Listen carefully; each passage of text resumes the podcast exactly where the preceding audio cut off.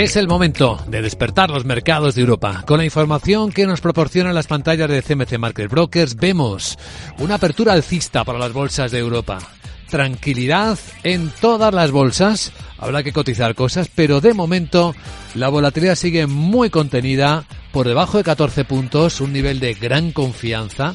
Tenemos el futuro del Eurostock subiendo 6 décimas, el del IBEX 5, ahí en los 10.000 puntos. Ahí está el IBEX.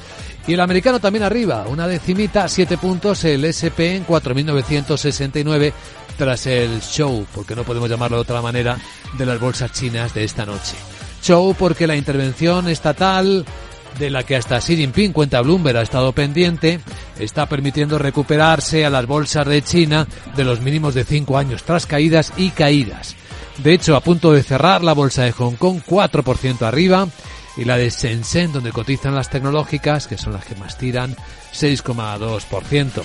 Sandra Torrecillas, buenos días. Buenos días. Y aquí añadimos referencias macroeconómicas europeas. Comenzamos en Alemania porque los pedidos industriales en el mes de diciembre sorprenden con una fuerte subida de casi un 9%. Baten eh, previsiones porque se esperaban descensos del 0,1%. Es cierto que estos datos también son muy volátiles, nos dicen los analistas. En el conjunto de 2023, los pedidos industriales ajustados al calendario han bajado en Alemania un 5,9%. La falta de pedidos en el sector manufacturero se está convirtiendo en una carga para la economía germana, según el Instituto IFO, que dice que en enero casi un 37% de las empresas manufactureras informaron de falta de pedidos. En España, a media mañana, tendremos subasta de letras a 6 y 12 meses y ventas al por menor en la zona euro. Influencias y protagonistas de la noche. Ya hemos venido contando cómo fuera de hora Palantir, tras publicar resultados mejor de lo esperado, pues ha venido subiendo un 17,3%. Aquí en Europa habrá que cotizar resultados de bancos. Como los de UBS, con unas pérdidas en el cuarto trimestre de 279 millones de dólares, aunque las cifras están por encima de lo que estaba esperando el consenso del mercado. Además, dice que va a reiniciar un eh, programa de recompra de acciones eh, por mil millones de dólares e incrementa el dividendo un 27%. Bueno, nos acompaña en este informe de preapertura de mercados Juan Luis García Alejo en Ambank. ¿Cómo estás, Juan Luis? Muy buenos días. Hola, ¿qué tal? Muy buenos días a todos. Bueno, ¿cómo se presenta la sesión? ¿Qué es lo más importante? ¿Cómo lo, lo lees, Juan Luis?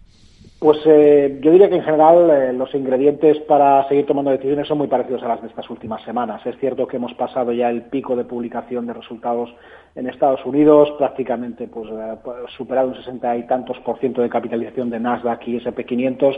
Nos centraremos en los resultados empresariales en Europa, pero las pautas están marcadas. Parece ser que claramente el mercado, desde luego, lo que está haciendo es castigar de forma más significativa a las compañías que fallan tanto en ventas como en beneficio o aquellas que evidentemente pues dan unas previsiones de, beneficios un poquito por debajo de lo que se espera para los próximos trimestres. Resultados que en cualquier caso pues no son malos del todo y seguimos en un mercado dominado pues por dos o tres fuerzas fundamentales, las geopolíticas, que bueno, vamos a ver cómo, cómo acaban por desempeñarse, pero si tenemos que leer el comportamiento a través del precio del crudo o de otras materias primas, pues diríamos que el mercado no parece muy preocupado. El tema de tipos de interés e inflación, claramente eh, central, donde se sigue discutiendo acerca de la intensidad de las bajadas uno de los bancos centrales, y ahí el próximo hito lo tenemos pues la semana que viene con el IPC americano, y luego pues señalaríamos también el comportamiento de ciertos segmentos del mercado, particularmente las siete magníficas, pues que sabemos que llevan en el año prácticamente un 9% y liderar sobre todo pues por eh, eh, Nvidia, ¿no? que lleva un 40%, o por el magnífico comportamiento el otro día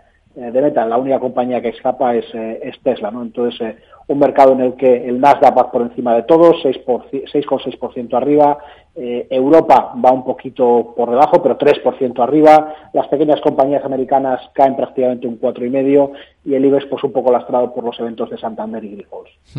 Todavía hay distancia, ¿verdad?, entre la visión de los bancos centrales y de los mercados sobre cuándo y a qué velocidad van a bajar los tipos de interés, aunque parecen estar un poco más cerca.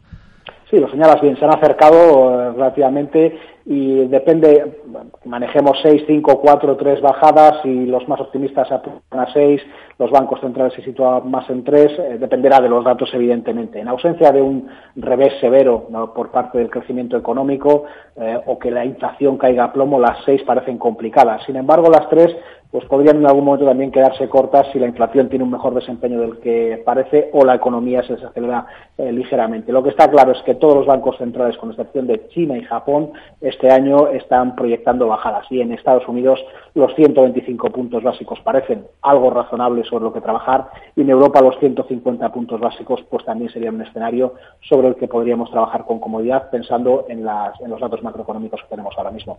Por completar la mirada, eh, Juan Luis, ¿qué significa que el riesgo de que el mercado sea tan estrecho? Me explico, en Estados Unidos uno de cada cuatro valores están por encima del índice, pero tres de cada cuatro por debajo en revalorización.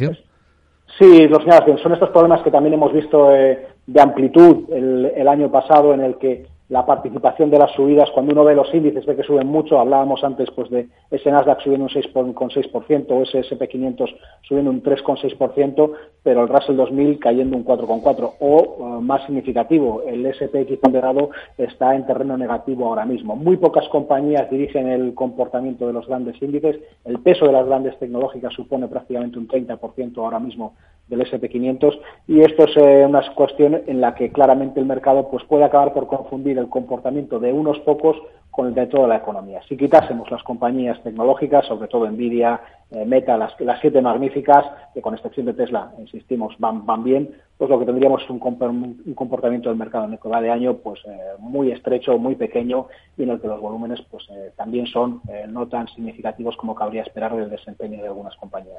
Ojo con esto. Juan Luis García Alejo en Amban, gracias por compartir esta visión en Capital Radio y buen día. Gracias igualmente, un saludo. Bueno, nos queda un minuto apenas para que abra el mercado. ¿Algún protagonista más que vamos a monitorizar, Sandra? Sí, comentábamos antes resultados de los bancos. Hemos eh, hablado de VS, pero también tenemos las cifras de Unicaja.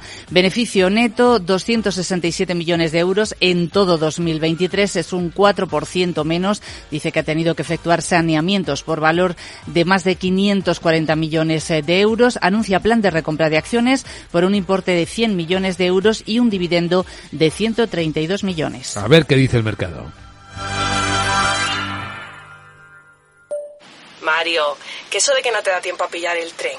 No te preocupes, que lo he mirado y hay un tren cada hora. Así que nada, salsero, duchita fría, cafetito para la resaca y ya te estás viniendo que está tu ahijao y toda su clase esperándote. Niños, saluda al Tito. ¡Tito! En Renfe tenemos la mayor frecuencia de trenes de este país. Nadie te da más. No todos los trenes son como Renfe. Renfe, tu tren.